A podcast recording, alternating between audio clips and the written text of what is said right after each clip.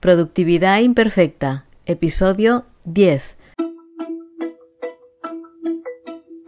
Hola, soy Fina Genís y esto es Productividad Imperfecta, el podcast donde hablamos sobre productividad, organización y delegación real, conociendo los casos de nuestros invitados, que nos cuentan sus técnicas, estrategias y trucos para lograr sus objetivos. ¿Te apuntas? Empezamos. Hoy tengo el placer de charlar con Tony Colón. Es diseñador gráfico, especialista en branding de negocios digitales y autor del podcast Cómo diferenciarse. Hola Tony, ¿cómo estás? Muy buenas, Fina. Pues encantado de que me hayas invitado. Un placer, un placer estar aquí contigo. A ver, háblanos un poco de tu trayectoria profesional. ¿Siempre quisiste ser diseñador gráfico? La verdad es que no sabía lo que era un diseñador gráfico, o sea que en verdad no, eh, no, no, no tenía ni idea ni, ni, de qué, ni de qué era un diseñador gráfico ni qué quería ser tampoco yo. O sea, en realidad cuando acabé la ESO como que tenía muchísimas dudas, aquel momento en el que tienes que, que elegir y mm, no sé, vimos que tenía como ciertas capacidades que quizás indicaban que en Bellas Artes pues podría desarrollarme profesionalmente y al final acabé tirando por allí. Y empecé con un grado medio, grado superior, entré ya en prácticas en un, en un estudio. Luego estas prácticas por la tarde se convirtieron en trabajo a tiempo completo y, y aquí fui forjando un poco mi profesión, vi que me gustaba y, y que, pues eso, que, que, me sentía realizado y a partir de aquí pues encontré un poco mi, mi camino que también ha ido como evolucionando. Claro sí, tu rinconcito. sí. Háblanos un poco de lo que haces. ¿Qué es el branding de un negocio? Porque eh, seguro que es mucho más que un simple logo o un simple color corporativo. ¿no?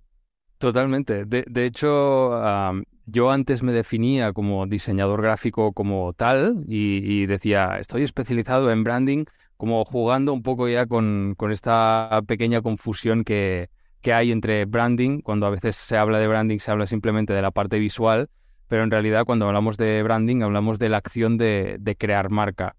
Para mí esto significa que hay como un conjunto de estrategias detrás que, que no simplemente se reducen a, a, la parte visual, sino que partimos ya de la parte más estratégica de, de la marca, que es definir básicamente qué somos, una pregunta como muy filosófica que debemos definir con las personas pues, que están creando este negocio, juntamente con nosotros pues, que, trabajamos en la parte de, construcción y a partir de ahí pues, ir definiendo todos estos uh, elementos que van a formar parte de, la esencia, ¿no? lo, de lo que realmente son y por lo tanto lo que luego se debe traducir en imágenes, en texto y en acciones, que al final todo esto son las acciones que acaban generando la marca, las acciones que realmente se ejecutan y que tienen pues una vida propia y que la gente puede interactuar con ellas y puede percibir, ¿no? Al final estamos hablando de branding, estamos hablando de, de percepciones. Mm, te pueden percibir como una marca joven, te pueden percibir como una marca arriesgada o te pueden percibir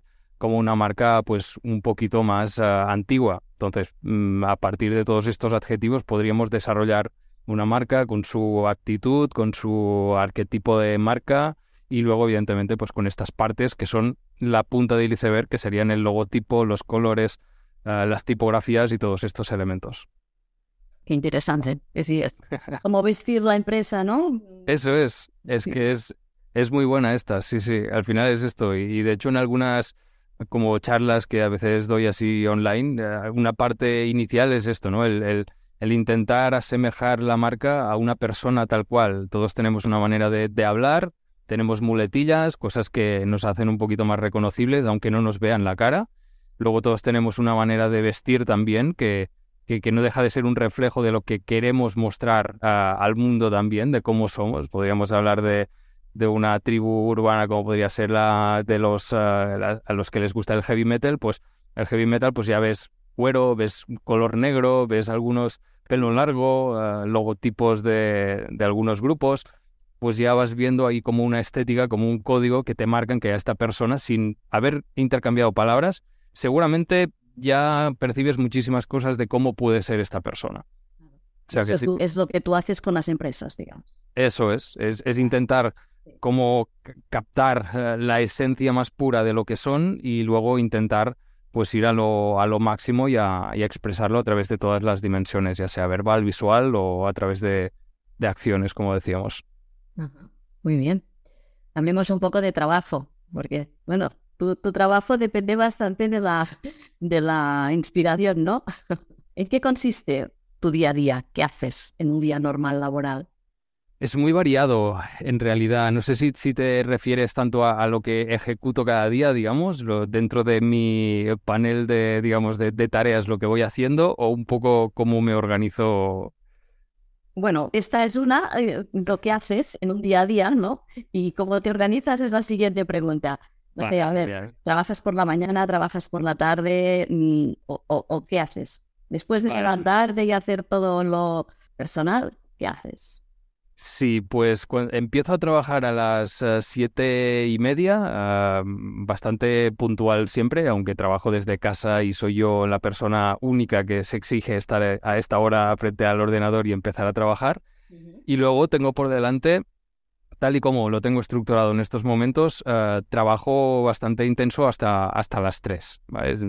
En medio, pues evidentemente hay alguna pausa, no está programada, pero digamos que cuando lo necesito pues hago pausas, ah, me levanto, hago un poco de, estiramientos o voy a beber agua o voy a, picotear algo, pero intento, mm, digamos, no parar o, estar full focus hasta, hasta las 5 de, la tarde, que es cuando me tomo una hora y media pues para, para comer.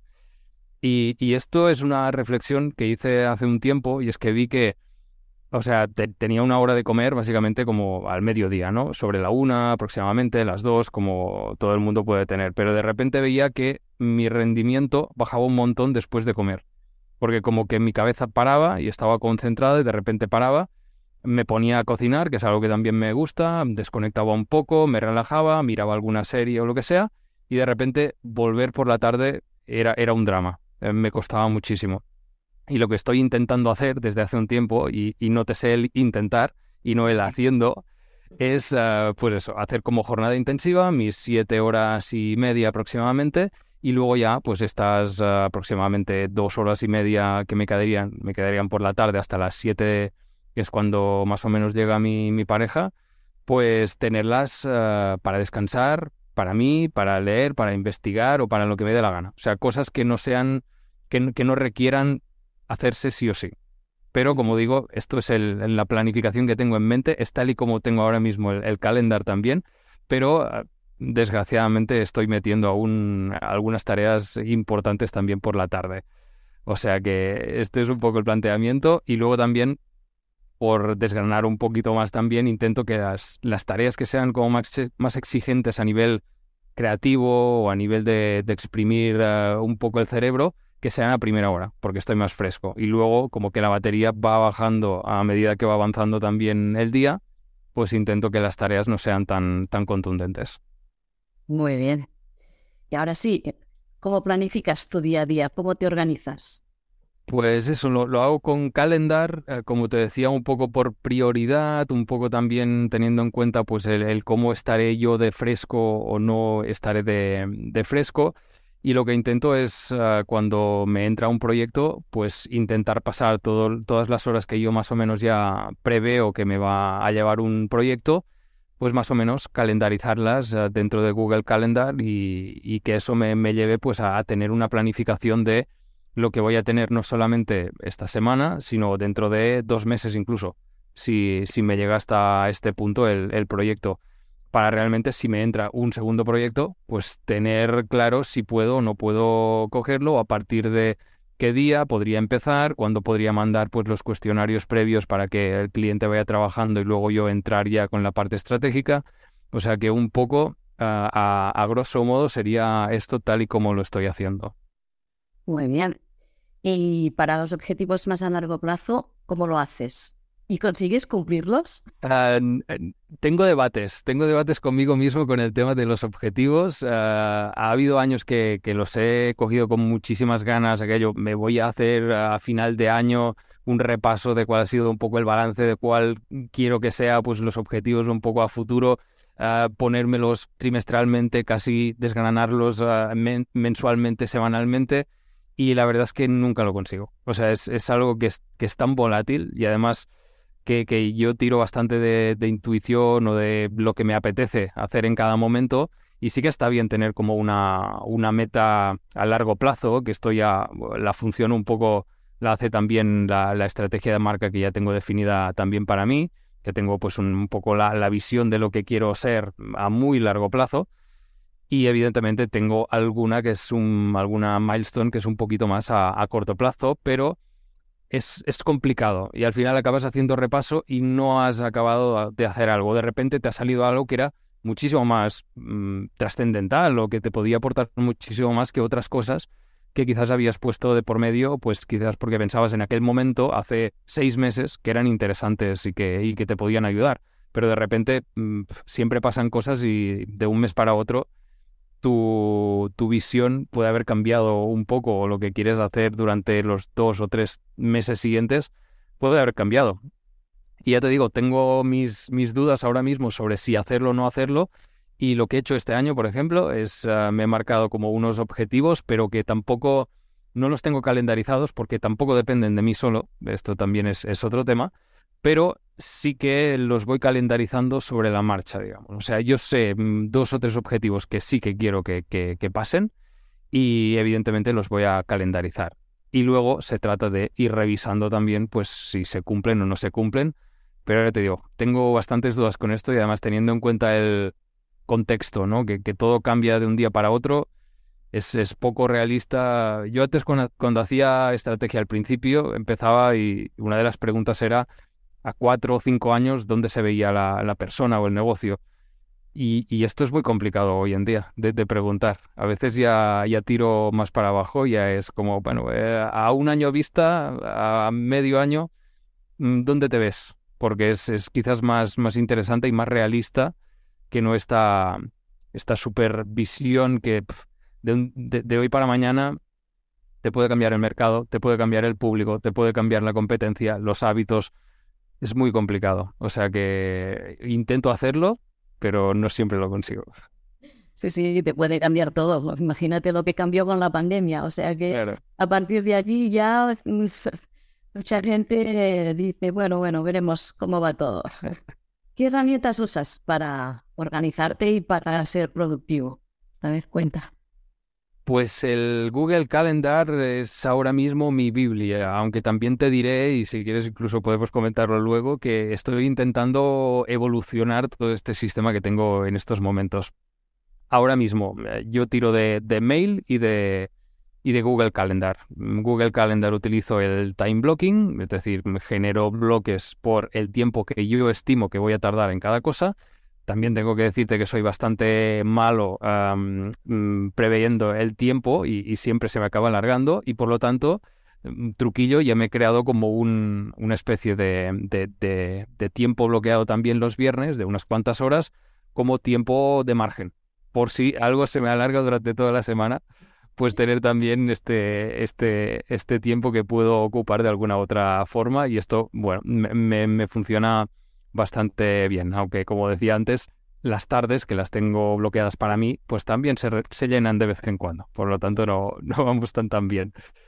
Y luego el correo, como te decía, porque al final yo sí tengo un correo, tengo una tarea pendiente, digamos, ¿no? Es decir, que si el jueves, pues de repente tengo que trabajar en un proyecto, aunque no tenga un correo entrante que no he leído, yo mm, hago un, un, eh, un snooze, ¿no? Un, voy a posponer este correo hasta el jueves. Y el jueves me vuelve a aparecer y esto me recuerda por la bandeja de entrada y también por el time blocking que ya tengo que debo trabajar en esto. Y por lo tanto si llego a alguna conclusión tengo que mandar algún documento pues para que colaboradores para que uh, pues el cliente final revise pues yo ya tengo el correo en bandeja como para fácil para poder mandárselo y no tengo el follón de 100% de correos que tengo gestionando en estos momentos, que esto sí que sería una, una locura.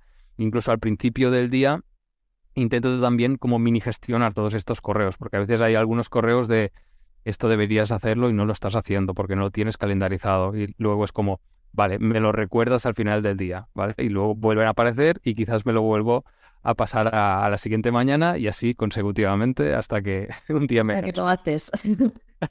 o hasta que lo hago o hasta que me canso y directamente pues ya no será tan importante si no lo he hecho, ¿no? evidentemente.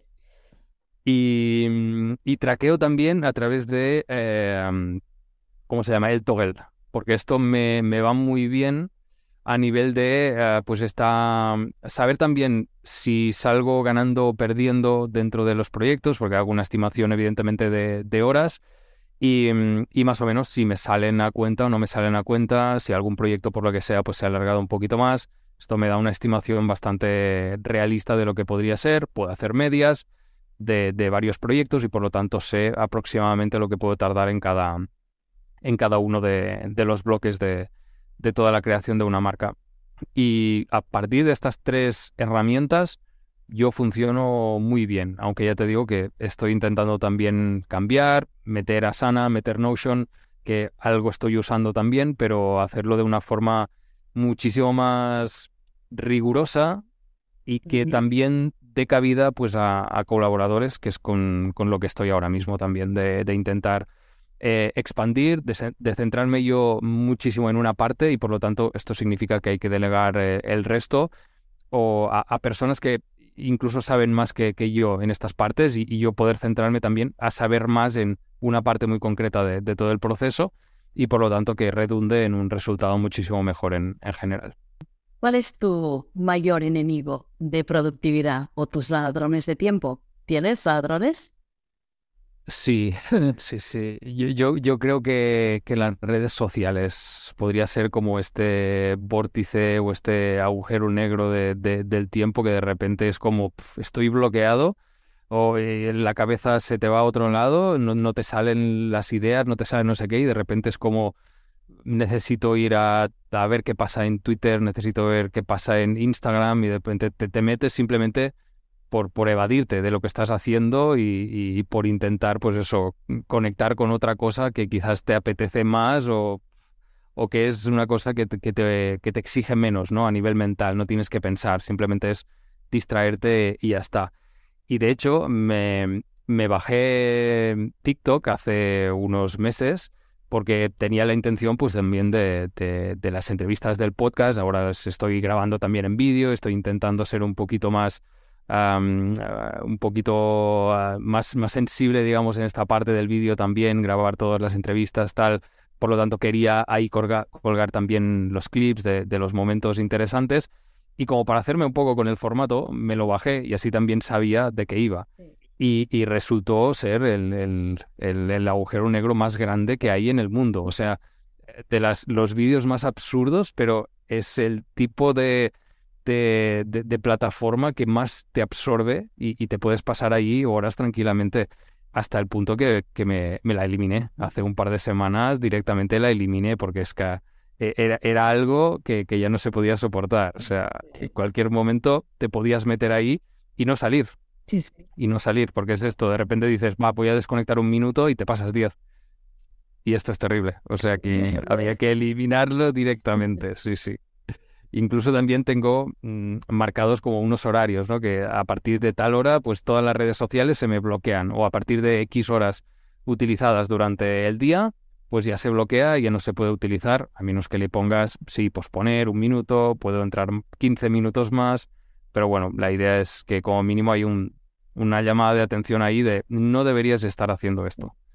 Y eso ayuda, eso ayuda. Controlarlo es básico porque si no, Sí. El día parece que tiene menos horas.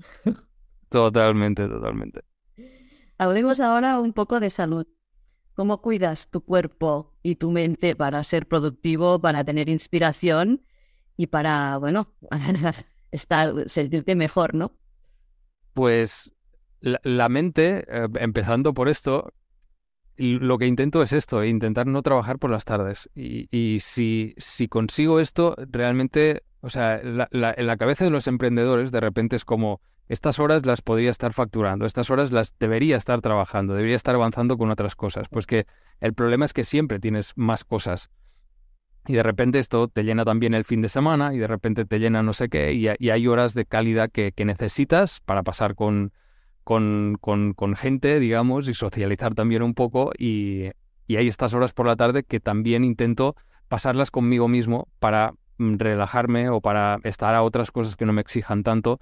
Y aquí por la parte mental, si consiguiera hacer esto de verdad, me ayudaría muchísimo, porque yo creo que también a nivel de la exigencia que es a veces el, sacar ideas o el llegar a conclusiones o el...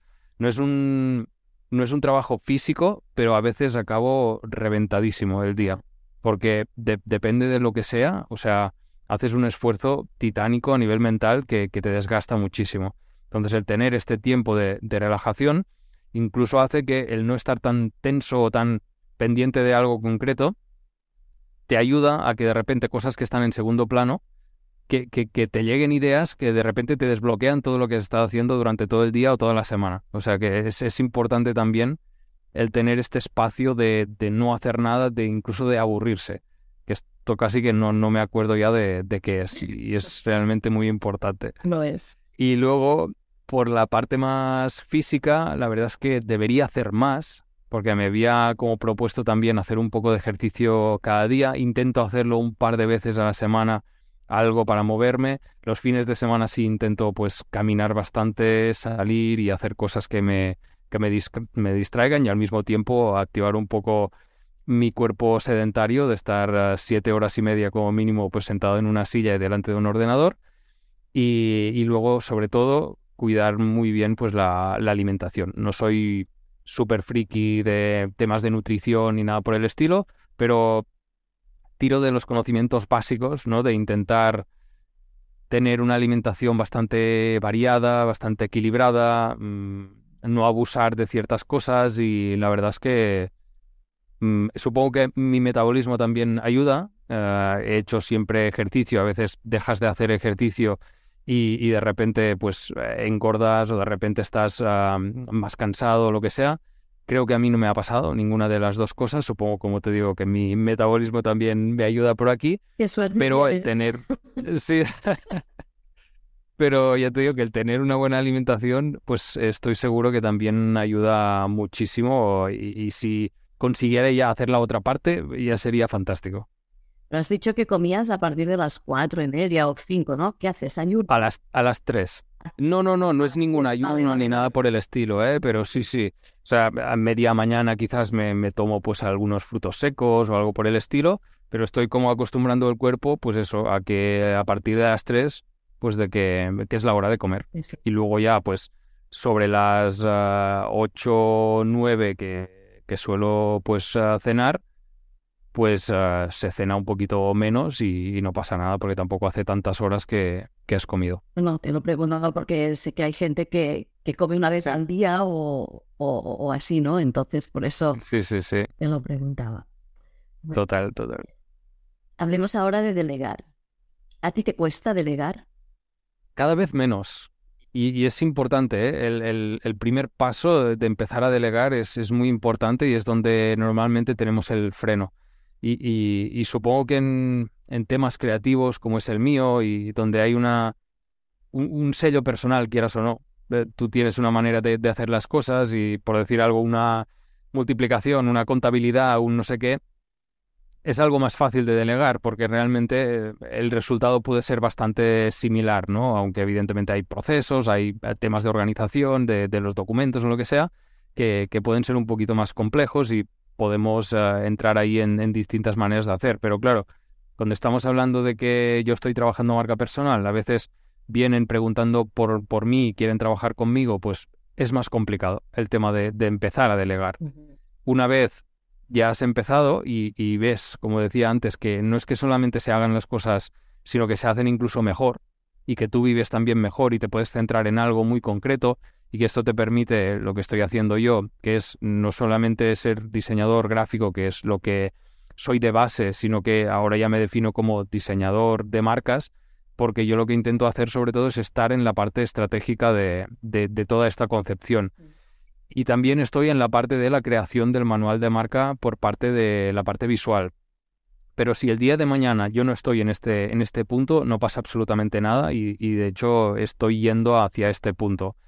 Por el momento estoy delegando en, por ejemplo, la parte, la parte de identidad verbal, que ahora mismo estoy trabajando muchísimo con, con Susana Luque. Mm, que trabajamos tanto la parte estratégica como ella luego la parte verbal de, la marca. Yo parte verbal no había tocado casi nada nunca porque era una parte que, que, me era más desconocida y de repente pues ah, encuentro que, con Susana pues hacemos un tándem súper bueno y que ella se encarga de esta parte, yo me encargo de la mía y de repente mm, salen cosas muchísimo mejores que antes. y donde yo hacía... Con la parte verbal. ¿A qué te refieres? Claro, la parte verbal, por ejemplo, ah, si entramos en cualquier web, vamos a encontrar copies. Estos copies, parten, parten de, de, un, de un carácter también. deben tener como ciertos elementos, deben tener como ciertas palabras que quizás tú utilizas más. Como decíamos antes, si tú eres una marca joven, pues el tipo de lenguaje que va a aparecer aquí no va a ser el mismo que si es una marca un poquito más formal lo más clásico, si hablas de tú o si hablas de usted a las personas, pues aquí está clarísimo. Y todos estos elementos, además de muchísimos otros, como podrían ser el tono de voz, todo esto se define también mm. para, para una marca, para que, claro, estamos acostumbrados quizás a, marcas más pequeñas, somos muchos emprendedores em, con negocios unipersonales y por lo tanto a la hora de comunicar somos una sola persona que está detrás, pero de repente te encuentras con con negocios que tienen distintos departamentos, que hay varias personas que tienen que comunicar y cada persona comunica con su propia manera. Entonces, esto necesita también eh, pues eh, tener unos ciertos parámetros para que una persona cuando lea un mensaje de X marca, da igual si lo ha hecho la persona de recursos humanos, da igual si lo ha hecho la persona de marketing, mm. porque es exactamente la misma manera de expresarse. Y podríamos hablar de cosas más eh, públicas, como podría ser mensajes en redes sociales o de documentos internos, que a veces también a nivel de, yo qué sé, onboarding de una empresa, pues hay como distintos, uh, distintas partes, ¿no? La parte de marketing, pues se comunica de esta forma, o la parte de, yo qué sé, las fiestas que vamos a hacer durante todo el año van a ser de estas otras. Y esto se encargan personas distintas, pero el tono es importante que se conserve. Por lo tanto, aquí tenemos todas estas, todas estas patas que también hay que, hay que regular. Mm, y, volviendo un poco al, origen de, la pregunta, que era lo de, lo de delegar, pues eso, que cada vez lo estoy haciendo más, me siento muy cómodo y, los resultados hablan por sí solos, porque tú te puedes centrar en una parte, ser más bueno en esta parte y los otros van a ser más buenos también en, en estas otras partes. ¿Qué consideras que se debe delegar siempre? Siempre. Claro, es que depende muchísimo del, del momento en el que esté la empresa. Es muy clave esto también.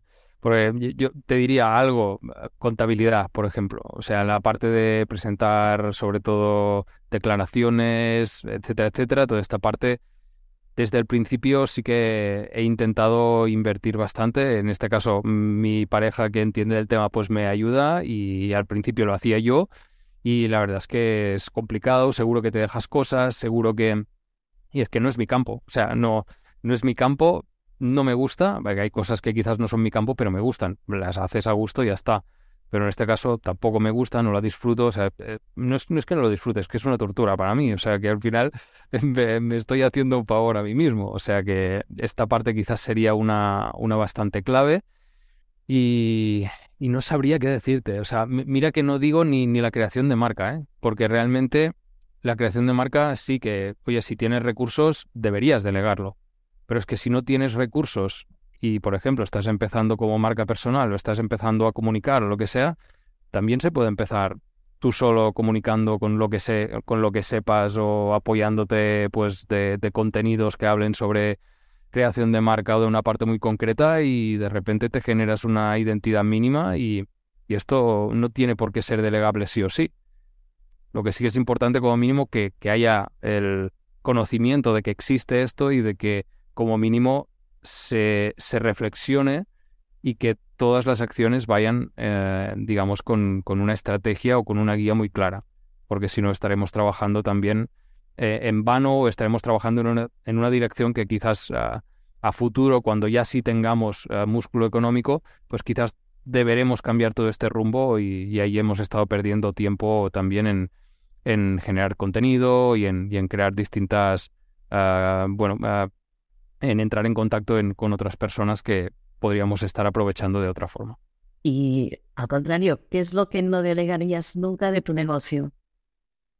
Pues el core, el core, sí, sí. esta parte creo que, que, no se puede delegar. O sea, en mi, en mi, caso, la, la, creatividad o la parte más, más estratégica. No, no la puedo delegar o si la delego a alguien, este alguien tiene que estar también dentro de, del negocio. Si no, estaría aquí perdiendo mi, mi, identidad, estaría perdiendo lo que, lo que yo soy y, por lo que lucho cada día. O sea que esta es la, la parte más fundamental de que no esté fuera del negocio. Claro, que sí. ¿Te cansa lidiar con la gestión de facturas cada mes? No te preocupes. En Deleguo lo hacemos por ti y llegarás con tranquilidad a final de trimestre. Tenemos la promoción de lanzamiento Pack 50 Pioneros para la gestión de hasta 50 facturas al mes, tanto si son emitidas como si son de gastos, por 490 euros al año y te salen tres meses gratis de nuestra tarifa normal. Tienes toda la información en deleguo.com. Pasamos ahora a las preguntas que son un poco más personales, a ver si te conocemos un poco mejor. Dime, ¿alguna cosa que te gusta o que haces y que la mayoría de las personas que te conocen no lo saben? Pues, pues quizás, eh, mira, te, iba a decir, es que sigo bastante, eh, te iba a decir últimamente, pero no, es que ya hace ya bastante tiempo. Sigo a, streamers tipo Ibai, tipo a, Auronplay, y me gusta muchísimo cuando juegan al Minecraft. No he jugado en la vida a este juego, pero de verdad que me gusta, o sea, me relaja mentalmente, como decíamos antes también, ver cómo bajan a, la mina y cómo van picando los, cubitos y los soniditos, no sé, me, parece un, juegazo y, me, gusta muchísimo ver este tipo de, vídeos. O sea, y esto creo que poca gente lo, sabe, seguramente mi pareja y, para de contar. Curioso. ¿Tienes manías? ¿Alguna de estas curiosas que todos tenemos? Ostras, sí, tengo, tengo, tengo. Ahora mismo no me viene ninguna a la cabeza, pero seguro que sí. O sea, soy muy muy picky con las cosas de, que tiene que estar recto, tiene que estar no sé qué, o sea, soy, soy bastante perapuñetas que decimos con todas estas cosas, ¿eh? Sí, sí, o sea, intento que las cosas no, no buscan la perfección, pero sí que rozarla, ¿sabes? De, mm, de repente este cajón no está bien cerrado, de repente este cuadro eh, se debería poner un poquito mejor, no, no al nivel de obsesión, pero sí que me gusta que todo esté bien ordenado y que todo tenga su sitio y que esté en su sitio en las cosas. O sea que aquí sí soy bastante, soy bastante primera, la verdad. Muy bien. Un lugar al que desearías volver o que cuando lo viste dijiste, wow, si un día me pierdo, aquí me encontrarás. Vale, no ¿tengo que haber estado en este sitio o da igual? Da igual.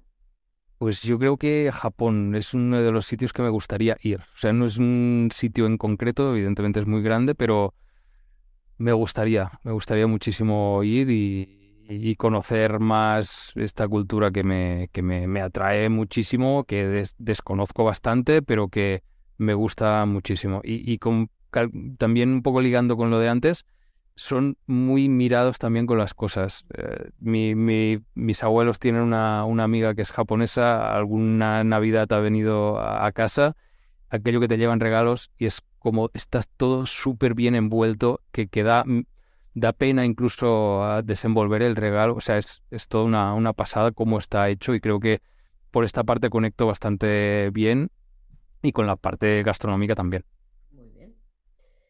Y hablando de gastronomía, un personaje histórico de la época que quieras o incluso actual, con quien compartir mesa y por qué. Para charlar y tal, pero no solo comer, ¿no? Me refiero. Es muy buena, ¿eh? pues mira, relacionando ya con la parte de, de comer, pues quizás con Ferran Adrià, porque yo a nivel a nivel creativo le admiro muchísimo, ah, me gusta todo lo que hace, creo que ha revolucionado la, cocina, que es ah, un gran comunicador, gran pensador, y por no decirte otro como sería Tony Segarra, que también me gusta muchísimo todo lo que hace, gran publicista, y, me apasiona lo que, lo que hace también. O sea que te, te pongo este, este par. Muy bien. y finalmente, una última pregunta. ¿Conoces a alguien que sea muy productivo y que te gustaría que pasara por este podcast? Pues seguramente, mira, hablaba antes de Susana, pues yo creo que Susana es, muy productiva también. Es muy productiva y, tengo cosas, muchísimas cosas que aprender de ella y, y, espero hacerlo en un futuro, o sea que sería interesante escucharla también. Muy bien, pues le mandaremos invitación. Genial. Finalmente te cedo el micro para que puedas decir lo que quieras o dónde podemos encontrarte. Genial, no, pues nada, muchísimas gracias por la invitación. y me podéis encontrar en mi web, que es tonycolon.ws, y también cada martes en el podcast Cómo diferenciarse, donde hablamos de, diseño, de branding y de creatividad. Y, cada cuatro semanas pues hacemos una serie distinta donde hablamos de, temas relacionados que, nos interesan. Es muy interesante tu podcast. Sabes que lo sigo desde hace tiempo. Tengo una curiosidad. WS del dominio, supongo que te lo han preguntado muchísimas veces, pero ¿qué, qué significa? Pues eh, en, los inicios, cuando tenía que yo crear mi página web, pues eh, fui a tonycolon.com y resulta que estaba pillado por un domainer que me pedía pues mil, dos mil dólares y en aquella época realmente no estaba yo como para pagar estos, estas cantidades y al final tenía que escoger una alternativa. Eh, había muchas, me pillé el, punto .cat por ejemplo, eh, este sí lo tengo, pero de repente necesitaba pues eh, mi dominio principal y había pues otros estudios, otra gente del mundillo creativo que utilizaba el WS, que en realidad es West Samoa, pero mm, como también pues es el acrónimo de website, pues eh, tiré por ahí porque realmente me pareció que era interesante y al mismo tiempo diferencial, porque hay varias personas que me han preguntado también y, como que genera curiosidad, ¿no? Quizás es un poquito más complicado de retener, pero sí que genera curiosidad y como mínimo, pues, pues bueno, creo que, que pega. Sí. Estamos acostumbrados al punto online, al punto estudio. Claro. Este, llama la atención y se acuerdas. Pues hasta aquí ha sido un placer charlar contigo, saber cómo se organiza una persona que es creativa, porque es distinto ¿no? de, los que hacemos tareas más repetitivas o, cosas así. Y encantada de haberte podido entrevistar. Mil gracias, Pina. Un abrazo. Otro para ti. Hasta aquí la entrevista de hoy. Espero que te haya gustado el programa y agradeceré tu me gusta y tus cinco estrellas. Si necesitas delegar, puedes contactarme en deleguo.com barra contacto o en el correo fina y hablaremos de lo que necesitas y de cómo podemos ayudarte a ganar tiempo y productividad. Te recuerdo que en Deleguo tenemos la promoción de lanzamiento Pack 50 Pioneros para la gestión de hasta 50 facturas al mes, tanto si son emitidas como si son de gastos, por 490 euros al año y te salen tres meses gratis de nuestra tarifa normal. Tienes toda la información en deleguo.com. Finalmente, decirte muchísimas gracias por dedicar parte de tu tiempo a escuchar este podcast y hasta la semana que viene.